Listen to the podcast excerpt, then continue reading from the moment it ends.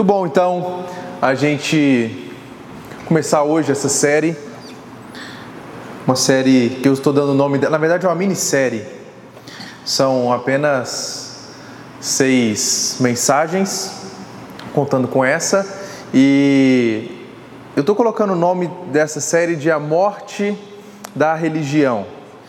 Por que falar final né, da morte da religião? O que seria aqui uma religião morta? Será que essa será que a religião está morta? Qual religião estamos falando?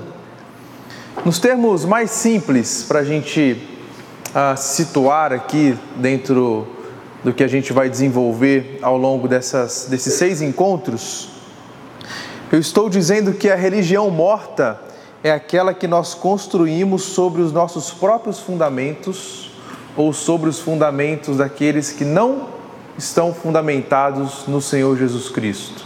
E, por consequência, eles estão fora do plano eterno de Deus, naquilo que se diz ah, desde a sua criação até a sua consumação e tudo que está dentro disso e está correlacionado a isso e que tem implicações não só ao longo da história, mas chega então até as nossas vidas. Sendo assim, falar sobre a morte da religião é falar sobre a morte dos ídolos, é falar também sobre a morte da religiosidade e do moralismo cristão que se coloca acima de tantas coisas, mas muitas vezes como um ditador e servo de regras mortas. Falar da morte da religião é confrontar o nosso próprio ser acerca daquilo que a gente entendeu ser o Evangelho de Cristo e se realmente entendemos de fato o Evangelho do Senhor Jesus Cristo e como isso se relaciona então a partir da nossa interação com Deus, com as pessoas, com o mundo, onde nós estamos. Sabe, falar sobre a, a morte da religião é sermos confrontados se realmente entendemos o Evangelho, se ele realmente é parte da nossa vida. Falar sobre a morte da religião é também voltar ao tempo, e isso a gente vai fazer aqui hoje voltar ao tempo lá no início da vida cristã, lá no início da igreja anos, os primeiros 100 anos ali do, do cristianismo e poder ver como ah, muito do que a gente vive hoje, ah, dentro da nossa fé frágil, da nossa fé infantil, não passa de um reflexo do que aquele povo estava vivendo ali no cristianismo nos seus primeiros passos. Então, a morte da religião é uma minissérie que a gente vai tratar aqui em Gálatas. Ah, nós vamos falar em cima deste, dessa carta. E essa série tem como objetivo confrontar a nossa real crença no Evangelho e nos fazer entender a suficiência da justificação pela fé em Cristo e como as implicações disso estão presentes em nossas vidas como um todo, desde o que pensamos, planejamos, executamos e por aí vai. E a premissa que eu quero tratar com vocês dentro ah, desse início de série é: grave isso. Se você esquecer tudo que eu falar desde hoje, nos próximos cinco encontros, grave isso. A justificação, a salvação em Cristo, ela é somente pela fé. A justificação, a salvação em Cristo é somente pela fé. Você pode assim, nossa Paulinho, obrigado por trazer palavras óbvias para mim. Né? Mas ao longo dos nossos estudos, nós seremos confrontados, tal como aquele povo no contexto imediato foi, é, a ponto de entendermos e colocar em xeque se realmente nós entendemos isso. A salvação em Cristo é somente pela fé.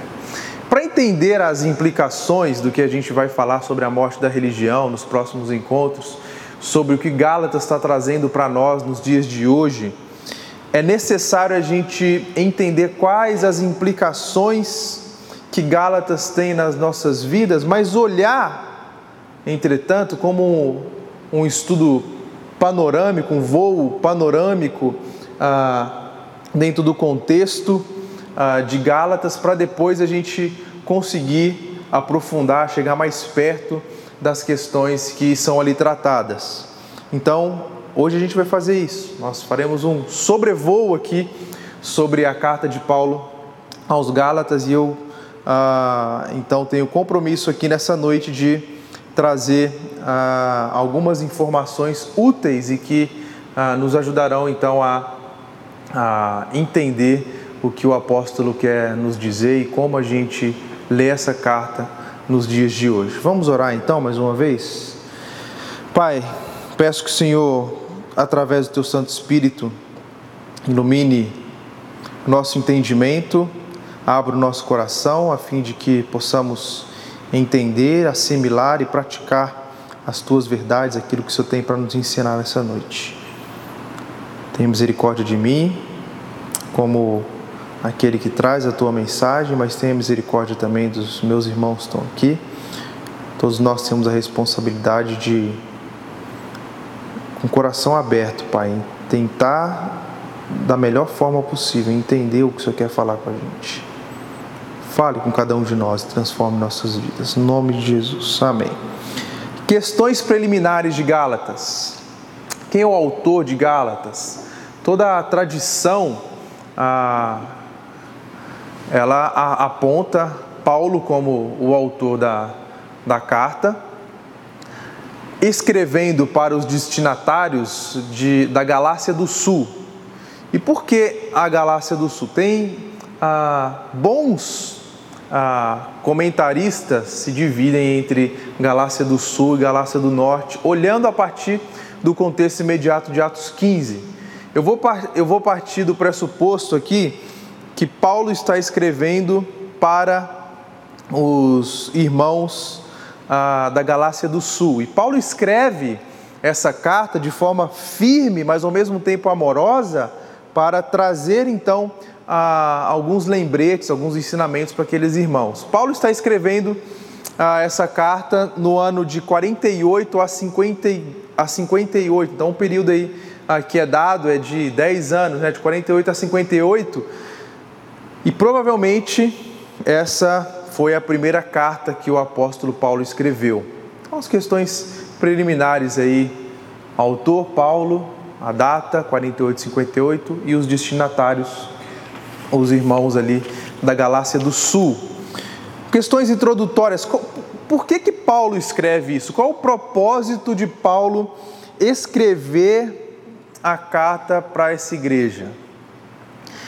Tem dois propósitos aqui que você pode que eu estou colocando para te ajudar a, a lembrar sempre que você pegar para ler essa carta. Ele estava escrevendo para relembrar e repreender aqueles irmãos que estavam indo por caminhos tortuosos, ouvindo outras pessoas, caindo na enganação de outros que estavam ensinando várias outras coisas que não eram ah, próprio daquilo que era um pensamento cristão pessoas estavam aceitando, assimilando ali os ensinamentos dos judaizantes daquela época.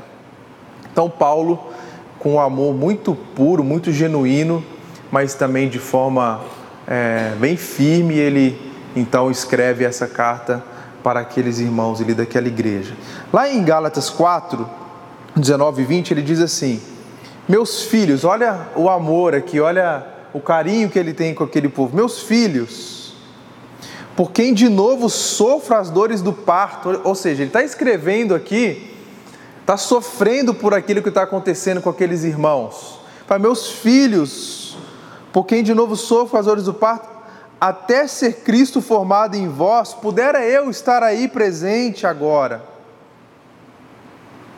Consegue perceber que o amor que ele tem com aquelas pessoas? Eu queria estar aí com vocês, até eu ver o caráter de Cristo sendo transformado na vida de vocês, eu gostaria de sair investindo, mas não posso. Então ele continua dizendo: ah, Gostaria de sair agora convosco e vos falar em outro tom de voz. porque me vejo perplexo a vosso respeito. Ou seja, Paulo, ele escreve de forma firme, ele, escreve de forma ah, incisiva naquele momento, e aqui me parece que ele gostaria de estar lá para não ser tão incisivo e não ser tão firme com aquele povo, mas ele precisava fazer isso. Com quem ele tinha tanto amor, com quem ele tinha tanto carinho, com quem ele amava tanto. O propósito dessa carta, naquele momento, é neutralizar os perigos ideológicos, os perigos espirituais, os falsos ensinos e tudo que aquele povo estava vivendo naquele momento que estava, na verdade, afastando o povo da sua vida com Cristo. Então, Paulo ele, ele usa de forma bem clara a, a sua argumentação, mas também ele lança a mão de vários textos e, e várias alusões e passagens do Antigo Testamento para corroborar aquilo que ele estava querendo dizer com aquelas pessoas naquele momento ali. E se a gente pegar algo assim central do que ele estava querendo dizer é a justificação é somente pela fé e não pelas obras da lei. Ele queria levar aquele destinatário final, ele queria levar aquele ouvinte final, o leitor inicial ali da, da sua primeira, da sua fala, da sua primeira carta, a entender que uma vez que Cristo tinha feito o sacrifício, não precisava de mais nada. Por isso ele escreve essa carta, com esse propósito. Aí você pensa assim, não, mas por que é, essas pessoas estavam sendo enganadas ali, né? Como que isso estava acontecendo? Cristãos, gente, sérios, pessoas convertidas, eles estavam pressionados por, por esses judaizantes a acrescentar algumas coisas à sua fé. Perceba, eles não tinham perdido a salvação. Muitos deles tinham de fato a certeza da sua salvação em Cristo, mas o falso ensino naquele momento ali estava falando assim para eles: olha, tudo bem, Cristo morreu. Eu também acredito nisso, Cristo morreu. Ele te salvou, é, ele te salvou. Mas você precisa disso, disso e disso para obter o favor de Deus. Alguns estudiosos chamam o que estava acontecendo ali de questões, três questões de fronteira. Quais eram essas três questões de fronteiras que, o, que, o, que os judaizantes estavam tentando impor na vida daquele, daquela igreja ali, daquelas pessoas. Primeiro, eles queriam ah, impor sobre eles a dieta judaica. Olha, Cristo morreu, sim, Cristo morreu, tá? Mas você não pode comer carne de porco, não. Porque se você comer essa carne aí, você não tem a salvação. Você não pode fazer isso, você não pode comer aquilo. A salvação é por Cristo? É, mas a sua alimentação ela tem que ser dentro das nossas questões de fronteira, não pode passar daqui. Além disso, tinha uma outra fronteira que era ah, as festividades. Cristo morreu, mas você precisa celebrar essa festividade aqui, porque senão você não faz parte da aliança com Cristo. E uma outra questão de fronteira era a circuncisão. Então veja: dieta, festividade e circuncisão. Não que eles não tinham entendido o Evangelho, é que era necessário acrescentar essas coisas para que o Evangelho então fosse completo na vida deles. Então, tendo isso em mente, ah, o tema geral dessa carta é a justificação é somente pela fé e tal justificação é contra as obras da lei. Porque dieta estava na lei, festividade estava na lei, calendário festivo estava na lei, circuncisão estava na lei. mas a justificação é somente pela fé. Não precisa colocar isso, não precisa adicionar mais nada.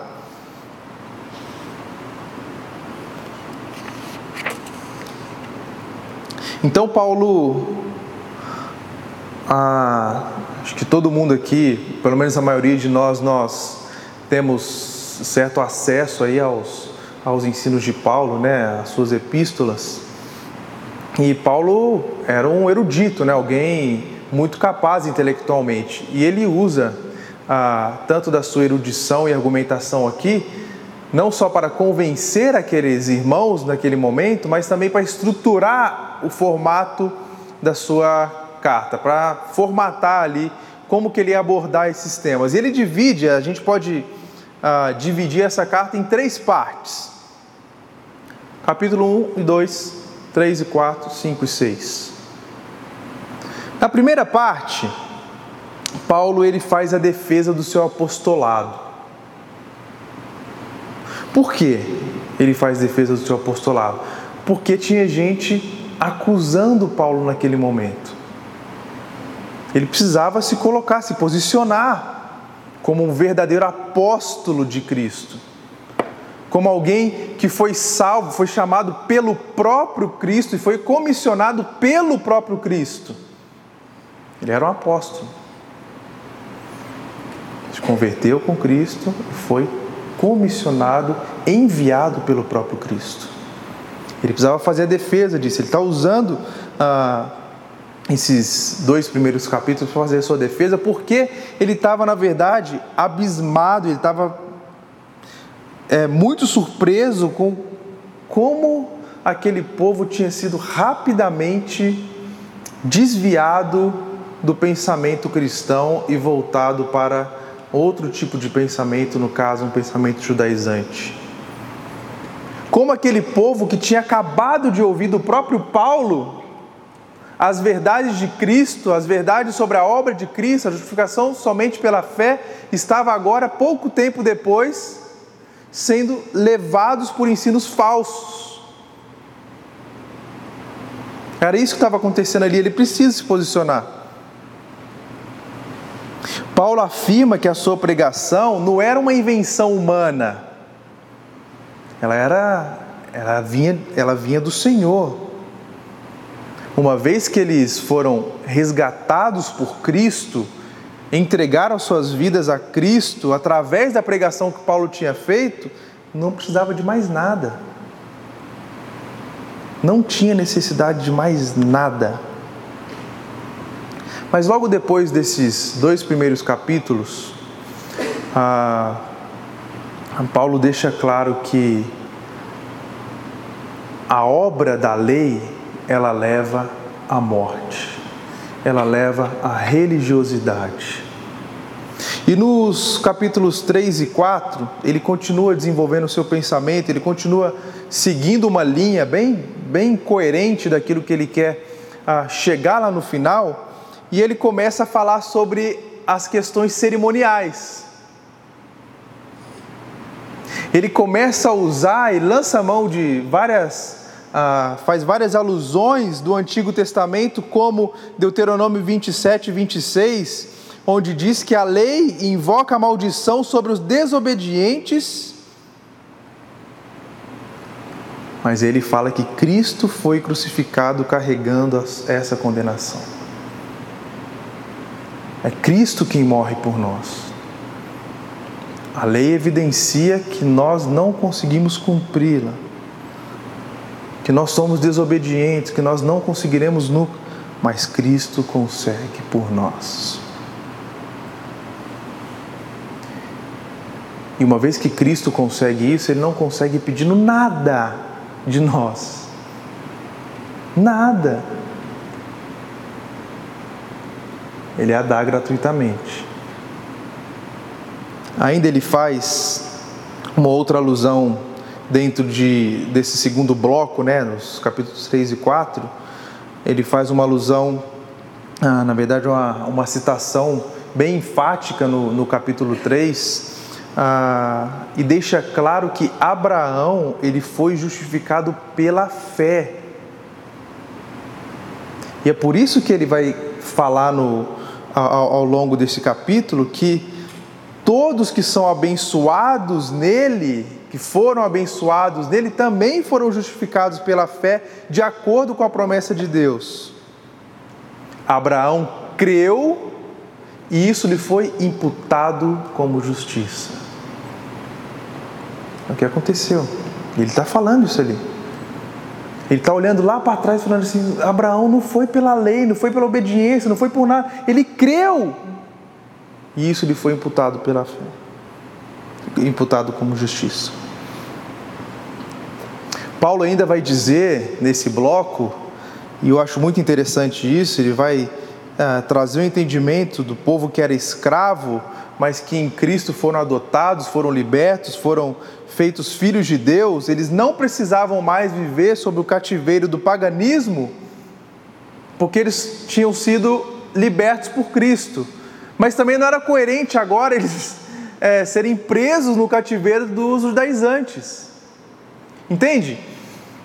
Cristo libertou aquelas pessoas, aqueles escravos do paganismo, da sua maneira vazia de viver, de pensar, de serem guiados pelo espírito do mal, pelo inimigo, serem direcionados ao inferno. Cristo os libertou.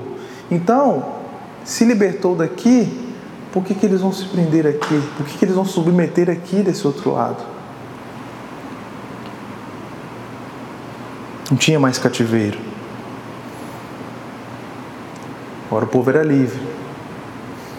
Por fim, fechando o bloco 5 e 6, nos capítulos finais, ele usa parte da experiência da vida do cristão de encarar a liberdade com Cristo e como isso influencia nos aspectos espirituais e práticos da vida de cada um. Ele usa algumas ah, questões dos capítulos anteriores, mas ele está falando sobre a liberdade em Cristo aqui. Ele está falando, uma vez que vocês foram livres, agora que vocês realmente estão livres, vocês devem continuar firmes nessa liberdade. E aqui nesses capítulos finais ele volta para o tema de justificação pela fé versus obras da lei. Mas aqui ele vai apontar para a prática da fé e do amor ao próximo. É o que ele diz que a verdadeira liberdade traz, uma vez que praticamos a fé em Cristo, o amor ao próximo. Ele faz também uma, uma boa a, separação entre o que é liberdade naquele momento e o que era libertinagem. O que, que de fato, do que de fato o povo estava livre e porque eles estavam usando a justificativa de serem livres para entrar na libertinagem. Por fim, Paulo motiva seus leitores a carregar os fardos uns dos outros. 5 e 6.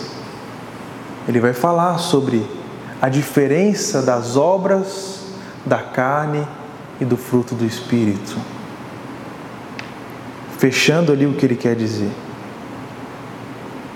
Mas Paulo, como eu disse, um intelectual, alguém que conhecia muito das Escrituras também, ele usa algumas conexões, não só do Antigo Testamento, mas as conexões dos próprios ensinos dele ou de outros, ah, outras citações que ele está fazendo, outras alusões ali no, no Novo Testamento também. Veja, o primeiro texto que a gente pode relacionar é o texto de Gálatas 3, de 6 a 14, com Gênesis nos capítulos 12 a 15, onde Deus promete que Abraão seria o pai de uma grande nação. Na cabeça daquele homem, estéril, velho, não fazia sentido algum. Né? Não fazia sentido. O cara o casal é estéreo, tá velho, não vai, não vai ter filho. Mas ele creu. Ele faz essa primeira conexão que a gente pode trazer aqui. Mas também, não somente a isso, Gálatas 3, 6 a 14, ele tem também uma conexão com o texto de Abacuque 2, 4, que diz: O justo viverá pela fé. Além dessa referência, outro texto relacionado ao texto de Levíticos 18, 5, que diz que aquele que cumprisse os juízos de Deus, por eles viveriam. Agora, a questão é: quem conseguiu cumprir os juízos de Deus? Ninguém. Ninguém. Por isso, repousa sobre nós o sacrifício de Cristo, como um ato planejado desde a eternidade, para entendermos que não precisa de nada porque Cristo já fez o que devia ser feito. Exercer a nossa fé significa repousar em Cristo e viver pela fé em Cristo. Ele mostra isso. Olha a vida de Abraão, olha o que Abacuque está dizendo. Não precisa de mais nada. Por fim, Deuteronômio 21, 23 diz que aquele que é pendurado no madeira é maldito. Então Paulo mostra isso lá em 3:10. De fato, Cristo se fez maldito em nosso lugar para nos resgatar. Ele carregou o pecado de todos nós. Só ele poderia suportar esse pecado, esse peso. Mas também no Novo Testamento o, o apóstolo traça alguns paralelos. Veja, em Romanos, ele fala de justificação pela fé e não pelas obras da lei. Romanos 6, de 6 a 8 e Gálatas 2,20, ele fala sobre o morrer em Cristo e o deixar que Ele vive em nós. Veja, mais paralelos. Romanos 8, 14 a 17, Gálatas 4, de 5 a 7, ele aponta para a nossa nova realidade em Cristo. Quem nós somos agora. Romanos 13 e Gálatas 5, ele fala sobre a importância de vivermos no Espírito e não darmos lugar à carne, aos nossos desejos pecaminosos. Efésios 2, 8 a 10, como a gente conhece bem, Paulo fala sobre a salvação por meio da fé e não das obras. Então, lá em Efésios, ele expande um pouco mais o que ele apenas pincelou aqui em Gálatas. Então você pode pensar, nossa, para que tanta informação assim? E que eu quero saber minha segunda-feira. Que, que isso aí vai valer na minha segunda-feira? Eu vou acordar lá, vou para minha faculdade, ou vou para o meu trabalho, ou vou encontrar com alguém, e aí eu pensar assim, ah, tá, tudo que eu estou passando aqui ah, todas as dificuldades, aí vai vir na minha mente o que? Que eu tenho que viver essa nova realidade, que é importante viver no Espírito, que a justificação ah, é somente pela fé e não pelas obras. Como que isso vai se encaixar no, no, no meu dia a dia? Talvez para alguns que estavam ali naquele momento, a, a mensagem de Paulo para os seus primeiros leitores, né, naquela época, ela poderia não fazer tanto sentido. Por que ele está escrevendo isso? Eu entendi o que é a salvação, eu entendi o que é o Evangelho. Eu tô, estou tô caminhando aqui com as outras coisas também, mas eu entendi. Ah, é para por conveniência eu vou, eu vou, eu vou é, circuncidar aqui o meu filho, por conveniência eu vou participar das festas, por conveniência eu vou é, é, exercer a dieta judaica. E por conveniência, por conveniência, por conveniência, eu vejo minha mente está dividida.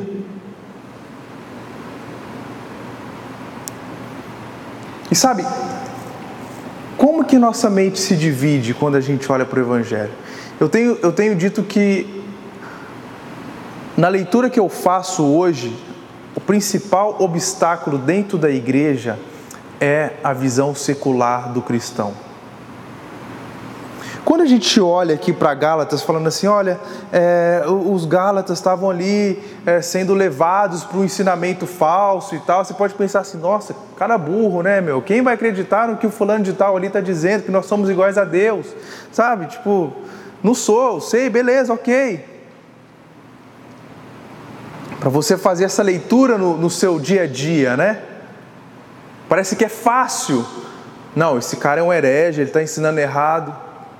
A questão é, não é o, aquele que está entrando tanto dentro da igreja, mas é o que a gente está trazendo na nossa mente.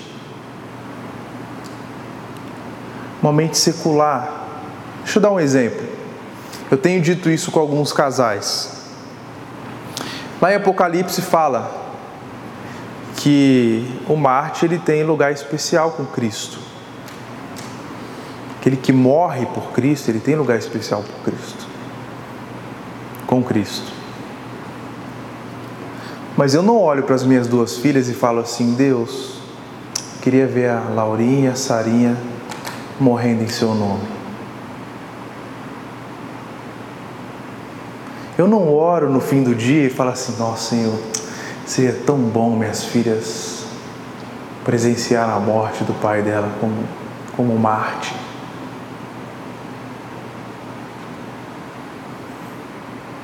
Se eu quero estar próximo de Cristo, agora e na eternidade, a Bíblia fala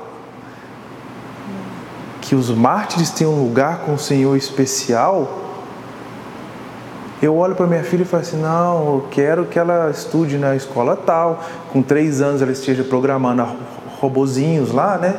Fale, sei lá, seis idiomas, não sei o que e tudo mais. Não, e depois, no mínimo, Harvard. No mínimo. Estou falando do, de uma perspectiva como um pai. Mas às vezes você pode pensar assim: o que eu quero agora é, é investir na minha carreira, então vou dar todo o gás na minha carreira, vou fazer tudo agora na, em mim e para chegar lá na frente, porque afinal não vou conseguir aposentar, né? Essa reforma que fez aí, o que vai, não vou conseguir, eu tenho que fazer alguma coisa para sua mente vai sendo afogada na visão secular. Ah, eu não vou casar, porque afinal, como eu vou casar? Que isso, meu? Não tem dinheiro, não, não tenho condições, não tem isso, vai colocando obstáculos. Ah, eu não tenho tempo para discipular, eu não tenho tempo para servir, eu não tenho. Mente dividida. Sabe, é muito fácil a gente olhar para Gálatas e dar risada da cara dos caras. Nossa, como assim eles estavam caindo nessa? Nossa mente está dividida.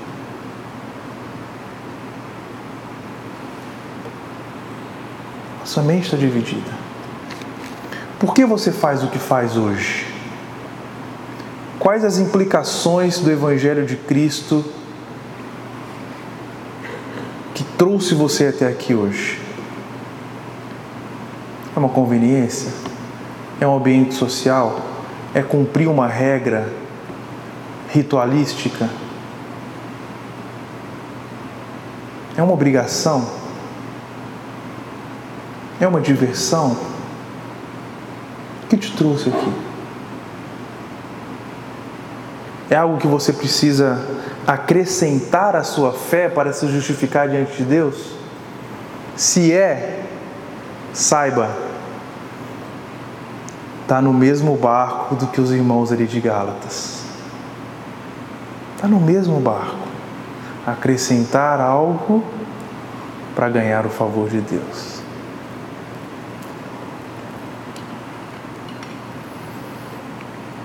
Forma geral, ali naquele momento, ah, o que Paulo está falando, o que Paulo está mostrando aos irmãos residentes ali na Galácia do Sul, é que eles precisavam desfrutar da sua liberdade em Cristo, ao invés de cair na enganação escravizadora dos enganadores judaizantes. E Paulo faz isso de modo encorajador, Paulo faz isso de modo amoroso, Paulo faz isso de modo firme para que aquele povo vivesse ali a sua liberdade em Cristo. Paulo tinha como objetivo ali naquele momento apresentar os limites da liberdade em Cristo. E eu gosto do conceito que o C.S. Lewis traz de liberdade. Lá no, no livro do Cristianismo Puro e Simples, ele fala que ah, ele usa a ilustração do peixe, né, para falar sobre a liberdade. A liberdade do peixe é a água. Não pense, o oceano gigante, ele pode ir para onde ele quiser. Só não pode estar fora d'água. Essa é a liberdade dele. Porque se ele estiver fora d'água, ele morre. Não vai sobreviver. Então, toda liberdade tem limite. É engraçado quando a gente completa os 18, né? Liberdade. Agora eu tenho a minha liberdade. Não, eu moro na casa do meu pai, eu recebo a mesada, ele que paga a minha escola, ele que paga a minha comida, tipo, lava a minha roupa, tudo mais. Mas agora sou livre. Agora quem manda, né? Pai, aprende aqui comigo. Aí você tirou carta, acabou, filho. Não é? Pai, tô indo para a igreja. Passa na igreja.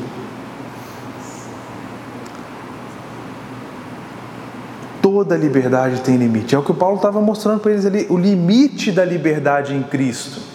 Se por um lado os judaizantes estavam mostrando as questões de fronteira, quais eram os limites daquelas fronteiras, você não podia passar daqueles limites, você precisava estar dentro daqueles limites para obter o favor de Deus. Paulo está mostrando por outro lado: olha, o que Cristo fez, você não precisa de mais nada, mas o que ele fez, ele concede a vocês uma liberdade dentro do caráter dele. Não é da forma que você pensa, que você acha que você quer fazer.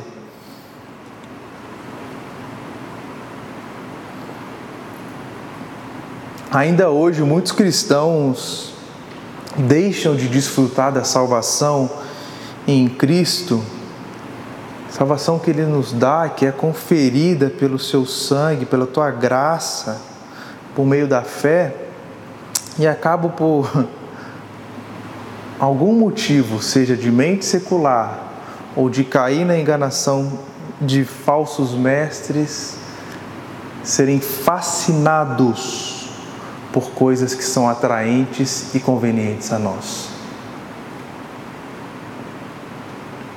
Paulo já, Paulo já alertou a, a, a igreja lá na sua carta a Timóteo, no capítulo 4. Ele vai falar para Timóteo: pregue a palavra. Pregue a palavra, porque nos últimos dias o povo vai sentir coceira no ouvido, vai procurar mestres para si, para falar aquilo que faz bem para você, para falar aquilo que te deixa confortável, para falar aquilo que não tira você do seu plano secular e egoísta pecaminoso. Só para te dar uma maciadinha aí e tal, e tá tudo beleza. Acontece que se a gente vive assim, a gente está numa armadilha. A gente deixa de viver os impactos da obra de Cristo para viver padrões religiosos. A gente deixa de viver os impactos da obra de Cristo para viver moralidade religiosa, cega, podre, morta. A gente deixa de viver o que é simples.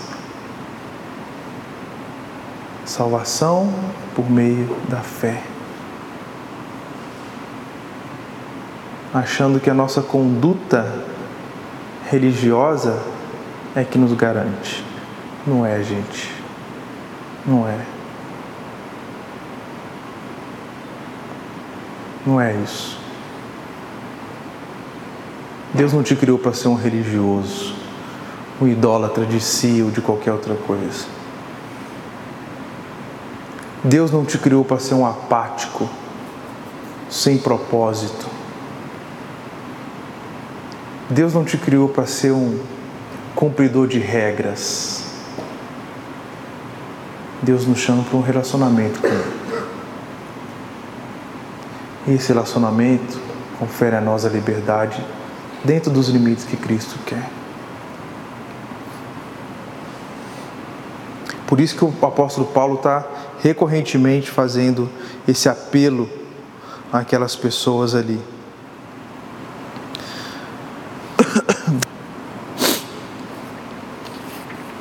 Concluindo,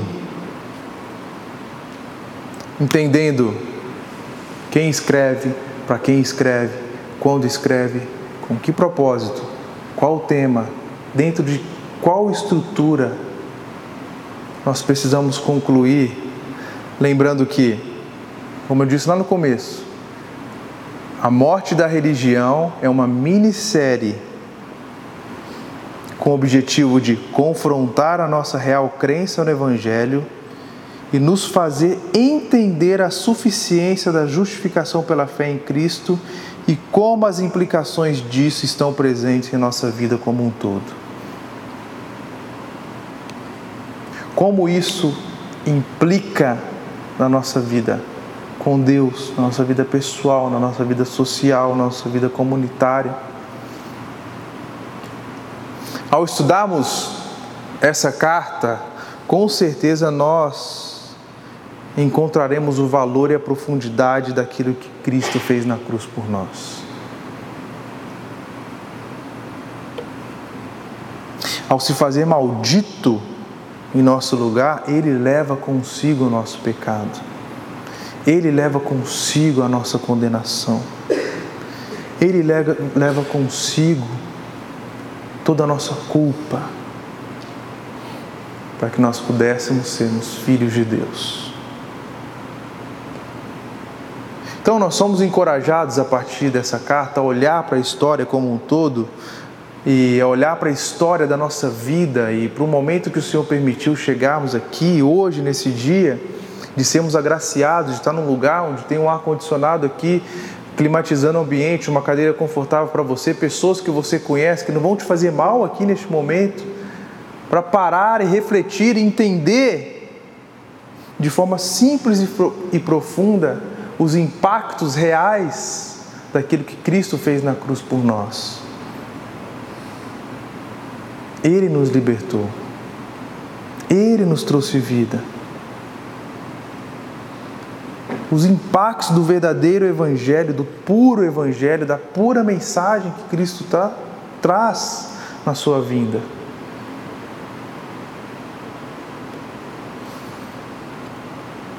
Onde que isso aplica então imediatamente nas nossas vidas. Primeiro, quando a gente olha para a sociedade, contexto de maldade, contexto de instabilidade, depravação, enfim, tudo que está presente nessa, nesse mundo que a gente vive, que muitas vezes tem a tendência de nos acuar de, e deixar com que a gente fique recuados por toda a maldade que tem acontecido, apesar disso, o que se aplica imediatamente na minha e na sua vida é que, uma vez que fomos justificados, salvos por Cristo, está pronto. Aí você fala assim, ah, então beleza, então, então eu vou, eu vou, já sou salvo, então agora eu vou curtir a vida. Paulo fala que isso é errado em Gálatas. Não, já sou salvo agora, então já era, tá tudo certo. Mente dividida. Se você entendeu a justificação, a salvação somente pela fé, o Espírito vai te guiar a não pensar assim. Não vai cair nessa. Se você entendeu isso de fato, ao ter isso na sua mente como alguém que pertence à família de Deus e que é filho de Deus, você será motivado a andar pela fé. Assim como ele, Paulo fala aqui na carta, assim como Abraão andou, assim como ele foi convocado a andar pela fé, foi chamado por Deus a andar pela fé e andou. agora também nós podemos e devemos andar pela fé. Compartilhar do Evangelho, vivemos de forma ousada, falando de Cristo, vivendo o que Cristo tem para nós vivermos. Lá em Gálatas 5:1 ele diz: "Foi para a liberdade que Cristo vos libertou". Eu tenho pensado muito, e eu quero concluir com esse, essa história, eu comentei com alguns de vocês aqui, talvez a gente até passe uma hora ou outra esse documentário, mas eu tenho refletido muito sobre como as nossas pautas no Ocidente e, e como a gente leva a nossa vida é algo tão patético e tão fora da realidade e da realidade de Deus para nós. Comentei na quinta, na, na minha coinonia, que eu tinha assistido um, um, um documentário. Depois que os Estados Unidos teve aquele ataque lá no Irã, né? Ah, eu vi um tanto de crente celebrando e tal, e o povo especulando, terceira guerra, como vai ser e tudo mais e tal. E já estava todo um auê aí, né? Eu tropecei num documentário que é um documentário da igreja cristã no Irã, liderada por mulheres. E eu falei, Raíssa, vamos assistir esse negócio aqui. A gente tinha que parar o, o vídeo algumas vezes porque a gente não conseguia assistir. Tinha que parar para acabar de chorar e assistir o negócio isso foi eu, eu fui percebendo foi como o Ocidente tem pautas aí a igreja e a, a nossa mente está tão secularizada a gente tem pauta pauta idiota. Por exemplo uma mulher da igreja no Irã não sei se você sabe as mesquitas no Irã elas estão ficando vazias e tem muita gente se convertendo lá Muita gente se convertendo lá. Uma das igrejas que mais cresce no mundo. E a mulher vira e fala assim: Eu me converti, e isso significa que, uma vez que meu marido descobre, ele pode me matar, ele pode trazer outros para judiar de mim, pode abusar sexualmente, trazer outros para abusar sexualmente da minha vida, mas não importa se isso vai acontecer ou não o Senhor vai me dar um corpo glorificado. Eu vou pregar o Evangelho. Enquanto a gente está discutindo aqui no Ocidente os direitos, ai, que não pode fazer isso, que não pode fazer isso, que não pode aquilo e tudo mais. Ah, não, que quando eu casar, meu marido, homem não vai mandar em mim, não. Homem nenhum manda em mim. Aqui na minha casa não vai ser assim não, não vou ser trouxa igual minha mãe, minha avó, não. Lá no Irã a mulher fala, ele pode fazer o que for, minha esperança não é essa. Aí vem um rapaz e fala assim, sabe, eu estou pregando o evangelho aqui ah, porque eu entendi que o Senhor Jesus Cristo me perdoou de todos os pecados e isso me levou a perdoar o meu pai que abusou de mim a vida toda. Essa é a liberdade, gente. Essa é a liberdade. Esse é o foco do cristão. Não é o que você está vivendo aqui, não é o que você vai construir aqui, não é o que a gente pode construir nessa vida aqui. Isso é vento, isso passa. Não é a sua vida religiosa, cheio de regras, cheio de moralidade, cheio de ritual que vai te levar a obter algum favor de Deus. Isso não é nada.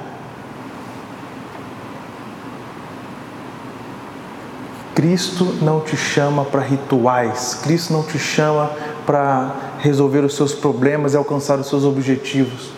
Cristo nos chama para um relacionamento relacionamento de liberdade.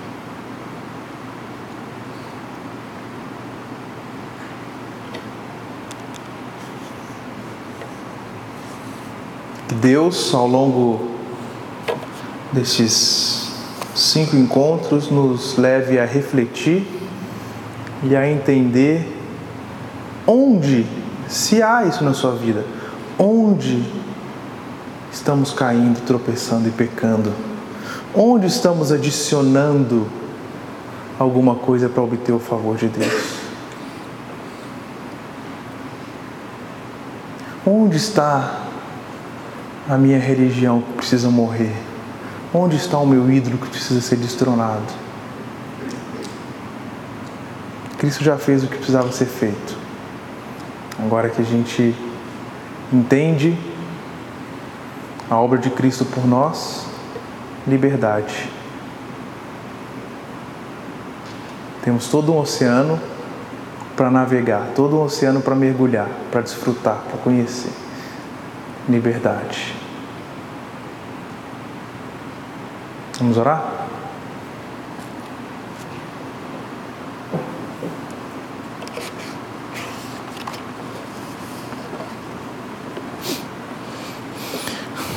Coloque aí diante de Deus neste momento, se você entende que tem algo